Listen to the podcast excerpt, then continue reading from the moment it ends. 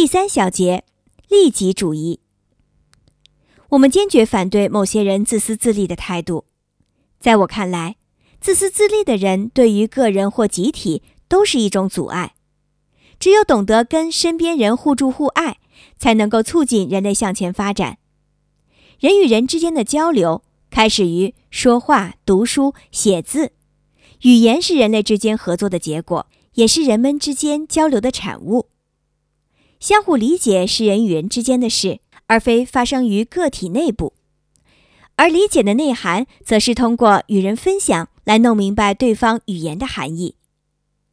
世界上总有那么一些人，一直以自身利益为目标，他所做的一切只为求得自己的发展。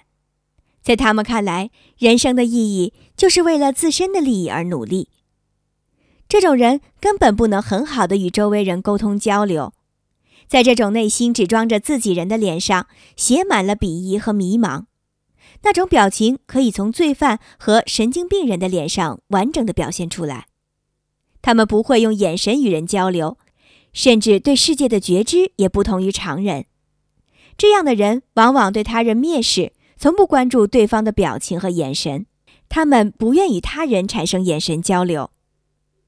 在与神经官能症病人接触的过程中，我们会发现，这种人很难与人沟通，主要原因是他们对别人没有任何兴趣，所以在交流中，他们会出现一些强迫的症状，比如脸红、结巴、阳痿、早泄等。自闭症发展到最严重的程度，就有可能成为精神病。精神病患者如果在外在帮助下能够产生对他人的兴趣，那么也非无法治愈的。精神病与自闭症相比，患者表现出对社会的更强烈的排斥和疏远，这种疏远可以相媲于自杀人的心理。所以，精神病患者的治愈可能性非常小。首先，我们需要让病人能够跟我们合作，而这只能依赖于我们的仁慈、善良、耐心引导。我曾经治疗过一个患病八年的精神分裂症女子，在她患病的第七年。被送进了精神病医院，这时候他已经近乎于一个疯子。他学狗叫，到处吐口水，撕扯自己的衣服，甚至曾经企图将一块手绢塞进自己的肚子里。从他的表现上可以看出，他对任何人都不再感兴趣。在他的认知里，母亲对待他就如同对待一条狗，所以他姑且当做一条狗。这其实很好理解。他的行为似乎在告示他人：越跟你们接触，我就越感觉自己像一条狗。我跟他整整聊了八天，他只字不吐。我继续着，一直在一个月左右，他开始说一些乱七八糟、常人不懂的话。看起来我的友好起到了良好的作用。这种患者即使因为他人的鼓励和帮助，有了合作的勇气，他们也不知如何去做。因为他们内心对他人的排斥感还是太强。从这个女孩的身上，我们可以猜到，她会面对生活，但却抗拒合作。比如，她在生活中会扮演问题儿童的角色，不停地制造麻烦，摔东西、袭击医生等等。在我跟她的聊天中，就被她袭击过。我觉得有必要去应付一下了，但我没有表现出任何反抗，这一点让她很意外。女孩子的力气并不大，我接受了她的捶打，并继续用友好、期待的眼神去看她。我的这些表现让她感觉很意外，所以她不再继续袭击我了，抗拒的情绪也渐渐没有了。我虽然唤醒了她生活的勇气，但她并不知道该如何去做。她打碎玻璃，用玻璃割破自己的手指。面对她这样的自虐行为。我丝毫没有给予责备，反而细心地给他包扎伤口。很多医生遇到这样的情况都会将患者关起来，但这并不是一种最好的处理方法。对待像这个女孩子这样的精神病患者，我们要采取不一样的方法。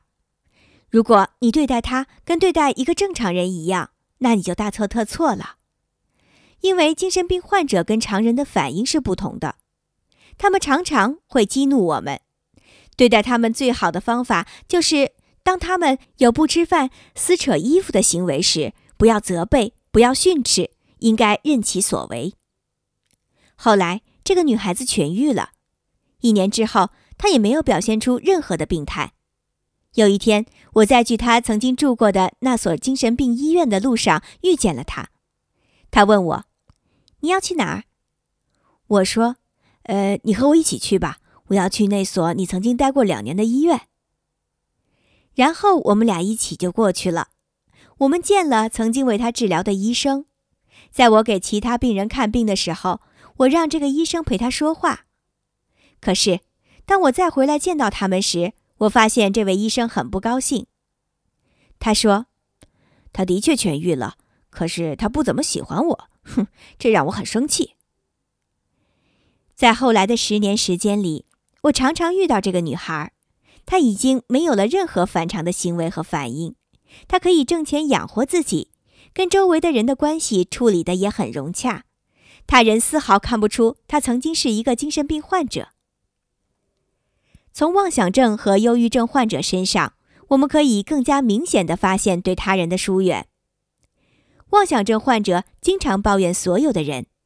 在他看来，所有人都联合起来与自己为敌。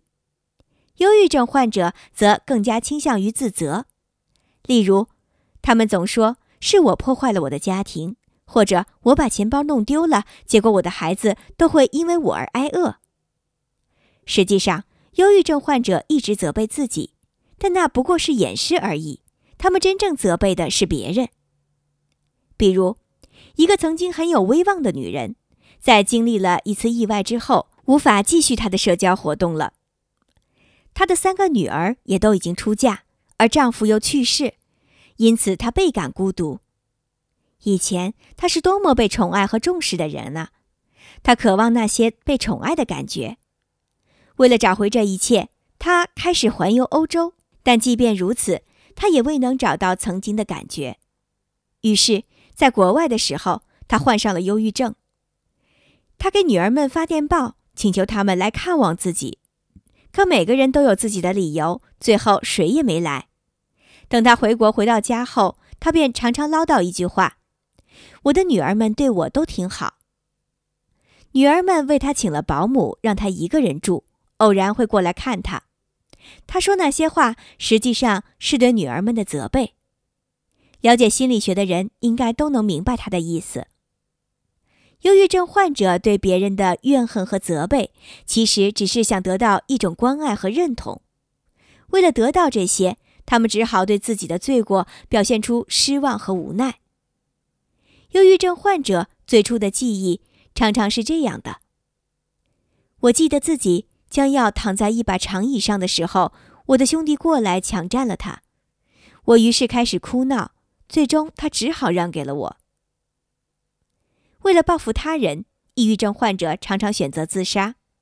所以，为了治疗抑郁症患者，医生首先要做的是，不要为他们的自杀提供任何理由。我常常会这么说：任何时候都不要做你不喜欢的事。这看似很微小，但却触及了问题的本源。如果一个抑郁症患者可以为所欲为，他会有什么可责备的呢？他还要报复谁呢？我对他说：“如果你想去剧院，想去度假，那就去吧。如果走到半路你又不想去了，那就不要去了。这样可以满足他对优越感的追求，他会觉得自己像神一样，想做什么就做什么。但是这跟他的人生态度却不一致。他一直想控制他人，可如果人人都顺着他，他就没有必要控制别人了。”我的这种方法百试不爽，并且我的病人中没有一个人有过自杀行为。不过，最好的办法是找人看管他，而不是严加管制。只要有人在旁边照顾，患者就不会有危险。当我提出自己的意见时，病人常说：“可是我没有什么喜欢的事情可以做。”我对这种回答早有准备，因为我听过太多这样的回答了。我会说：“那只要做你不喜欢的事情就行喽。”有时候病人还会说：“我只想每天都躺在床上。我明白，如果我建议他这么做，他肯定不会这么做；如果我阻止他这么做，他便会与我对抗。所以我常常会顺着他的意思。还有一种方法可以挑战他的人生态度，比如我会说：“只要你按照我的意思办，我保证你会两周之内好起来。切记，每天都要想办法让别人快乐起来。”试想一下，我这么做结果会怎么样呢？平时他们的脑子里想的全是我如何给别人制造麻烦。他们的回答往往会很可笑。有些人会这样对我说：“这很简单啊，因为我一直都是这么做的。”当然，他们并未这么想过。我让他们认真思考这个问题，他们自然不会顺着我的意思做。我对他们说：“当你不睡觉的时候，你可以考虑如何让别人快乐起来，这样做很有利于你的康复。”过了些天，我会问道：“你们考虑过我的建议没？”他们一般是这么回答我的：“一回家就睡着了。”记得跟他们交流的时候，一定要表现出和蔼友善，不能有任何的责备和训斥。有些人会回答：“我自己还烦着呢，我才不会考虑别人快乐。”我会这么安抚他：“那你就继续烦吧，不过有的时候还是要考虑一下别人的。”我这么做是想将他们的兴趣转向别人。也有很多人会说：“我为什么要让别人快乐？他们怎么没有想办法让我快乐呀？”我回答：“可是你必须想到自己的健康。如果你不为别人考虑，会让你自己受到伤害的。”根据我的经验，几乎没有病人会说：“我仔细想过你的建议了。”我这么做都是想调动起患者对他人的兴趣。在我看来，抑郁症患者患病的原因主要是缺乏与人的合作。我想让他们自己知道这一点。只要他可以在平等合作的基础上与别人交流，他就可以慢慢康复。